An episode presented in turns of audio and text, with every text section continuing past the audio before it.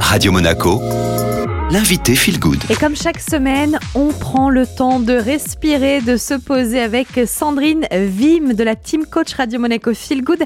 Elle est enseignante et formatrice de yoga. On peut la retrouver du côté du centre Kaladvaita à Cap d'Aille. Alors la semaine dernière, on a vu ensemble Sandrine qu'il existait l'art de s'allonger avec la position Shavasana. Et là, on va regarder comment est-ce qu'on va s'observer. C'est ça? Oui, l'art d'observer ce qui se passe lorsqu'on est allongé. Alors comment on pratique l'art de s'observer? Quelles sont les étapes, Sandrine? Une fois qu'on est installé confortablement dans la posture de Shavasana qu'on a vu précédemment, eh bien on peut mettre simplement sur l'abdomen une cale ou euh, un petit coussin, quelque chose, un poids léger, juste pour sentir que ça va monter et descendre. Ça s'appelle donc Ujjayi Pranayama stade 1, en allongé, observation du souffle spontané. Et vous verrez que vous aurez très vite tendance, dès que vous observez quelque chose, ça va se modifier. L'art de l'observation du souffle, on, pourrait se dire, mais ça va, regarder une cale qui bouge ou sentir une cale qui bouge est tellement simple. Non. Parce que vous verrez qu'entre le moment où vous avez décidé de la regarder et le moment où vous ne la regardiez pas, elle ne bouge pas pareil. Vous aurez tendance soit à pousser l'expire, soit à tirer l'inspire. Mais vous ne laisserez pas la cale rebondir. Donc là, vous avez abordé l'observation pour la respiration qu'on appelle spontanée.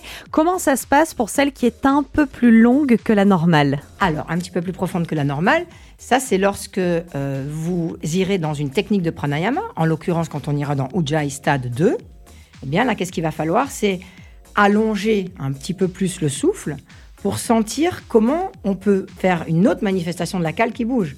La montée plus haute et la descente plus bas. C'est juste, il y avait quelque chose qui était spontané, qui se faisait malgré moi, avec le mouvement spontané du diaphragme. Et puis là, je décide d'intervenir pour la faire monter un peu plus et la faire descendre un peu moins. Et puis j'arrête pour savoir est-ce que je suis capable de décider de faire quelque chose, mais aussi quand je décide d'arrêter, est-ce que rien ne se passe? Est-ce que je suis capable de vivre ce qui ne se passe quand je ne fais rien? Et donc on termine Sandrine avec le troisième type de respiration dans le pranayama, c'est la respiration longue, lente, profonde et contrôlée. Comment on va l'observer? Au lieu de se servir de la cale comme un, un ballon qui va monter et descendre, on va commencer à respirer sous la cale. La cale va servir de pont respiratoire et on respirera régulièrement, lentement, calmement, une trajectoire verticale du pubis jusqu'à la gorge, mais sans que la cale se lève.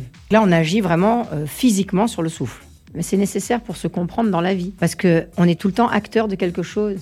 Et on ne se rend pas compte que au-delà de notre action, il y a quelque chose qui se manifeste, comme la digestion, l'assimilation, euh, la circulation, la respiration. Tout ça, ça se fait malgré nous.